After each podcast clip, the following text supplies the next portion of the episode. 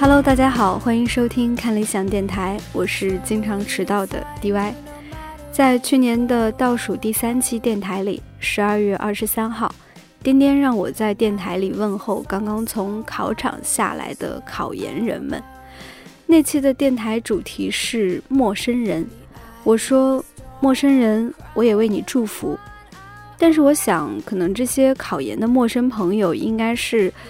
会有一点忐忑的度过这个春节假期的，因为这个时候国家线啊、学校线啊那些都还没有出来。据说刚刚过去的这次研究生考试，在人数上又达到了一个新的高峰，二百九十万，比上一年增长了百分之二十还要多。对于这些辛苦了大半年甚至是更久的战士们，我想说的是，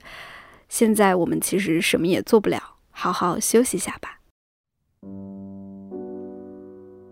在去年年末的时候，我们因为年华酒的缘故，征集了一些看理想的听众们的年度照片，还有故事。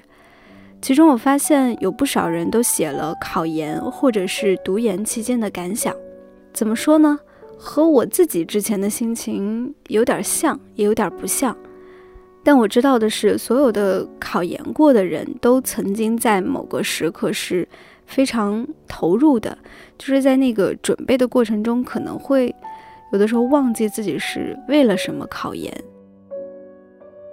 又比如说，在某个做的题，就是那些测试题错了好多的时候，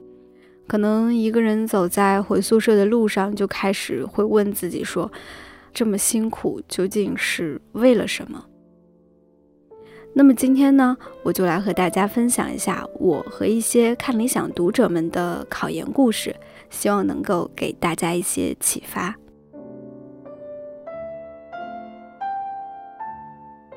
为什么会选择考研呢？其实这个问题，我想大部分参加考研的人都问过自己无数次，而且这个问题其实有太多的答案了。比如说，有的专业不考研，基本上就没什么前途，比如说学医啊、学工程什么的；还有一些可能觉得自己还没有准备好进入社会，又对于专业还有一些觉得可以深入了解和学习的地方，这个有点比较像我，感觉有点属于。逃避社会型，然后又或者是根本就不喜欢自己大学读的这个专业，想要换一个专业，那只能通过读研了，不然就没有办法进到那个行业里面去。当然，也还有另外一个很重要的因素，就是就是看不上自己的本科学校，或者是看不上自己大学的这个学校能给自己带来的一些就业机会。说起来，这可能对母校是有一点残酷的，但是确实是很大多数人的一个情况，就是希望能够通过考研去一个更好的学校，比如说一些什么二幺幺啊、九八五啊，甚至是清华、北大、复旦什么的。所以当年可能因为种种原因进入一所不够如意的大学之后，就很多人心里就一直藏着说。我之后要通过考研来改变一下这个学历的情况，希望能够通过自己的，有的人会觉得是自己真正的实力，或者是说通过自己的努力，在另外一次相对公平而且是相对自由选择的考试里改变自己的命运。我想很多人都会同意说，考研是一个勇敢的决定，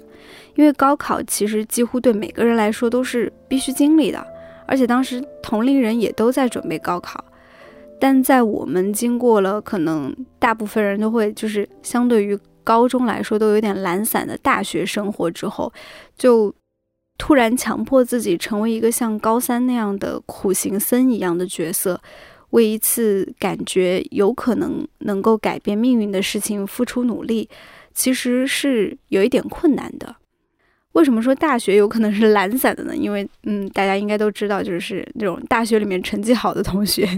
基本上都有保研的资格。但是，其他的可能有一些荒废的情况的话，那就只能通过自己再考研了。所以，这可能是我们自己第一次比较自主的为自己先做了一个选择，然后把自己给架上去，然后再努力差不多一年吧。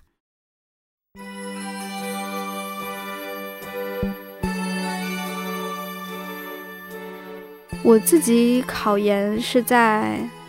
嗯，反正是挺多年前了，就不暴露年龄了。就为了做电台，我还特意去翻了一下自己的朋友圈。就是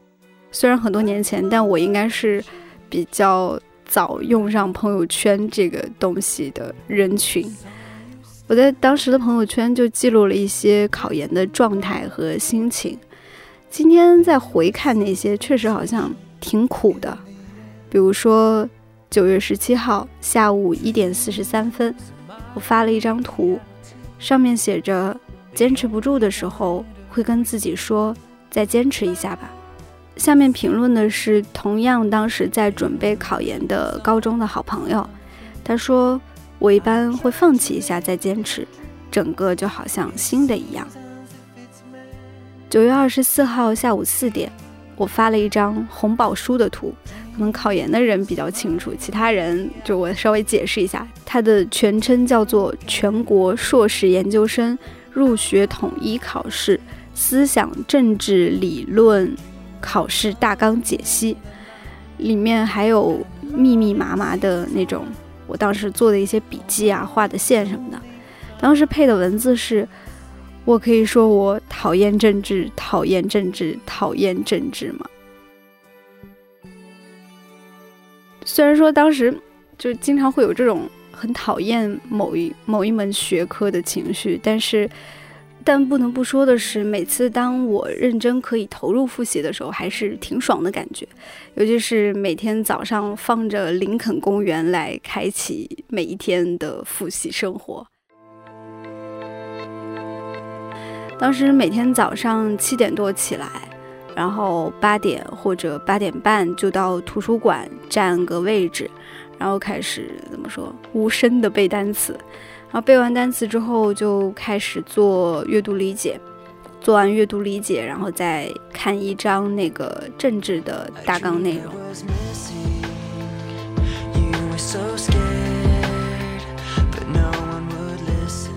然后等到到点了就去食堂吃午饭，嗯。我一直记得当时特别喜欢吃食堂的鸡腿，每次能够打到的话，就让人心情很好。然后吃饭的时候，因为没有人说话，就戴着耳机。呃，当然不是听听力，考研英语没有听力，还没有那么苦逼。然后就是开始看美剧。我记得当时好像《绯闻少女》和《吸血鬼日记》都还在播出。然后每周四啊、周五就是更新嘛，就每每次一更新就像过年一样，可以看到最新的一集。当然那时候还会在还会看那个叫什么《生活大爆炸》，还有呃《唐顿庄园》和《神探夏洛克》。然后吃完饭，可能那天更新的剧还没有看完，就会继续找个地方安安静静的看完，就算是对自己这一天的一个小奖励吧。然后可能在学校里走一走啊，回到图书馆的那个位置上再趴着，大概睡个半个小时吧。然后下午一点半或者两点就继续起来做阅读理解、做政治题。到了最后的最后，当然还有晚上才是轮到专业课的复习。当时可能对自己的专业课有一种盲目自信吧，也可能是逃避，每次都是。政治和英语搞了一大通之后再去看。哦，对了，当时我还会用那种背单词的软件，好像叫拓词 （To Words），然后就每天在公交车上拓啊拓的。嗯，怎么说呢？考研那段日子确实是有点像苦行僧一样。我想，如果是有经历过的同学，应该很少会否认。有的时候做题或者背书累了，就从阅览室里走出来，看一看图书馆顶上的天光，然后还有下面的一些花坛呐，看每个阅览室里进进出出的人，那个时候会有一种短暂的迷惘和恍惚的感觉。嗯，几年之后，我读到了余秀华的一首诗。那首诗给我的感觉和考研时的一种状态很像。诗里写：“巴巴的活着，每天打水、煮饭，按时吃药。阳光好的时候，就把自己放进去，像放一块陈皮。茶叶轮换着喝，菊花、茉莉、玫瑰、柠檬，这些美好的事物仿佛把我往春天的路上带，所以我一次次按住内心的雪，它们过于洁白，过于接近春天。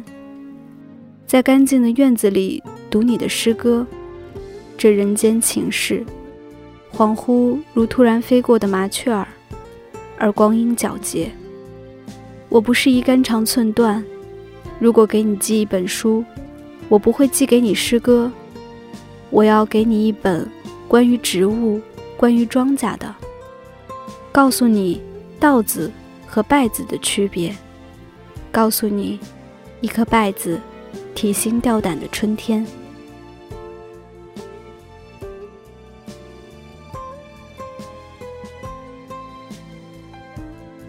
十月十号下午五点三十分，我在朋友圈里发了一张发卡夹在衣服领子上的照片，配文是：“顺手把看书时夹在刘海上的发卡夹在衣服上了。”作者考完试后闭门读书的念想，觉得朴素生活、遥远梦想好像是在慢慢回来了。我们这一代怎么说小青年吧，可能大部分人都应该在高中时候读过七几年的书，知道他那句很著名的“要有最朴素的生活和最遥远的梦想，即使明日天寒地冻，路远马亡”。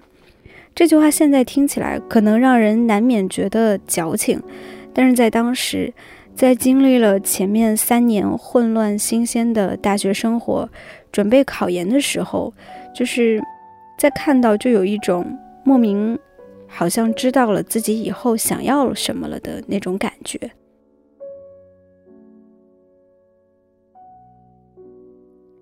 我在路上看校园里一些打扮很光鲜的女生，然后自己就背着书，穿的也很一般，然后头发也没有特别的整理，到了自习室就把刘海就是往上面翻着一夹。开始学习，就其实莫名有一种朴素生活的愉悦感，而且一想到考研，感觉它也算是一个遥远的梦想。十月十一号那天，我还收到了我当时很喜欢的新东方老师朱伟老师的回复，他前几天在微博发了一段话，我就试着翻译了一下，而且评论了，内容是。无论你多么光芒四射，请保持内心的安宁从容，因为那些仰慕者和台下的看客，容易让我们陷入自我膨胀的空虚泥淖。他回复我说：“A perfect translation。”那时候的感觉非常难以言语，就是开心的想跳舞。虽然在后面的十一月十五号，我又看到自己发了一张图，上面全是散落的一些活页，配文是要被翻译给玩死了。十二月二十六号，我在微博上对自己说：“最后十天，再坚持下吧。无论如何，请加把劲，不要沉溺无用的东西了。今天必须弄完外国文学和中心史报刊时间分期。”九点半后开始看视频，看完背作文和十道题四套卷，加油！明天就可以看一集《想你》了。嗯，那时候我还在追一部韩剧，叫做《想你》。另一个朋友在同一天对自己说：“从未想过自己可以在宿舍细心复习，这几天下来，没有来自 peers 的压力，按着自己的节奏，情绪竟然异常平稳。”哪怕有的力不从心，也能被波澜不惊的化解。这可以算作是在慎独和自律层面上的进步吗？我大概真的是后劲不足且悲观有余，但我仍然相信，尽力就是大爱。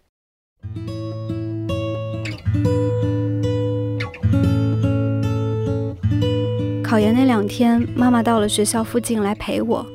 她说我在考试的时候，她一个人跪在宾馆的床上，朝着四面八方都拜了神灵。我听了真的是觉得又感动又好笑。故事的结局是，虽然我们都很努力，但仍然有很多朋友没有考上。他们中的大部分人选择了二战，也有人在春招时获得了很好的工作，不仅本科毕业就年薪超过十万，还提供读在职研究生的机会。嗯，很羡慕。我在看大家二零一八年的留言时，看到一条说考研的，他说。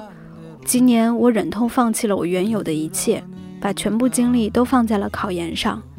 这条路太难走了，看着身边的人一个个放弃，也想过和他们一样撒手了事。朋友每次都能在我有这样的想法时出现，我们相互撑着，相互鼓励，坚持到了最后。途中是十月、十一月这两个月用的草稿纸，也算是对我这一年的纪念了。他还说，前几天考完试，翻了下去年年底为今年做的计划，除了考研，什么都没有做成。本来有阅读的习惯，每年少说也会看上五十本书，今年只看了两本，实在无法接受。但看到手机里用过的草稿纸，且不论结果如何，好歹这告诉我这段时间的付出是值得的，也让我这一年烦躁的心安静了一些吧。考研真的是一个勇敢的选择，当然更需要勇敢的坚持，但结果总是很残酷，失败就意味着一年的努力都白费了。因为复习的那些东西，特别是一些考研政治、英语什么的，基本上不会在其他任何地方再派上用场了。对于可能的失败，我感觉自己没有什么立场去说什么，不管是二战或者是放弃。每个人的情况都不一样，但我能看到那些无论后面有没有在考的人，他们过得让我觉得还不错的原因是，他们都很清楚自己擅长的地方和自己想要的生活。我觉得这在每个阶段对于个人来说都是一个最重要的问题。在留言里面有一位叫黄东东的朋友说。今年参加了研究生考试，准备了一年，出考场的那一刻真的是要哭了，因为这是我第一次决定去做一件事情，并且坚持到了最后。去了香港读研的林说：“那是我一个人踏上的新旅程，这是研究生开始的新阶段。我扛着二十八寸的行李箱，独自从家里坐直通车到香港，那天我才真的觉得自己是个大人了。”在这里见识到了许许多多不同的人和事，包括两次见到于池林佳老师，包括能够上马家辉老师讲授的创意写作课，他们给予我的是思维，是勇气，是豁达，感恩所有。不露说，之前没想到自己有一天会和清华结缘，尤其经历了这么多次公务员考试的失利之后，我曾一度怀疑自己。当二零一四年终于公考成功之时，我意识到这不应该是结束，而是一个新的开始。工作之余，我不曾放弃学习，最终我决定报考清华的 MPA。如今我已经完成了第一个学期的集中学习，最大的收获是保持谦卑，学无止境。有一位叫做宝老师的朋友说，在宁夏山区支教一年。拥有了生命中可能唯一的一批学生，就像研制团里所流传的那样，用一年不长的时间做一件终身难忘的事。西北的风沙漫天里，有一双双闪亮诚挚的眼睛，让我确信这一年无疑是目前生命里最宝贵的一年。星星说：“这是每天早晨都可以看见灯亮着的图书馆。”每天尽量早起，想看看他究竟有多早就有人在那儿学习。或许他就不关灯，可能会有人在那努力，可能一直会有人在那努力。这是二零一八年十二月二十一日的早晨，接下来就该我了。二零二零考研加油。一晨说，二零一八年十二月二十三日考研结束，考试两天，突然下起来的雨也刚好下了两天。走出考场的时候，本来不想拍照，但是想到也许可以为梦想留个纪念，顺手拍下来了。一年都在工作间隙和一句句反对声中挣扎，不过是心里的火还不肯灭掉，才不肯甘心地说：“算了，就这样过吧，有个编制也挺好的。”考场上大部分是学生，看见他们的脸，我回忆起说要考研的那天。像是在一个起雾的早晨，还没睡醒说的一句“早上好”，有点遥远，却又是那么真切的事情。因为有想要实现的梦，想要做的事，有想成为的自己，因为还有那么美好的世界没有好好体验。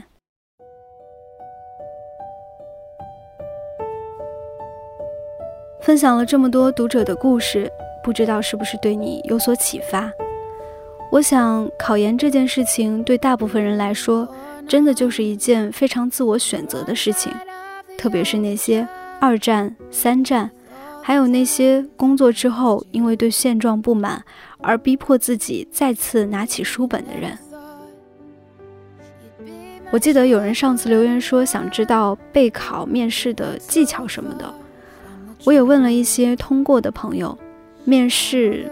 可能真的就是真诚吧。其他的记忆都有一些不清楚了，但是让面试的老师看见你的坚定从容是一定会有加分的。也希望不管结果如何，我们都可以一直知道自己想要什么，目光清澈，眼神明亮。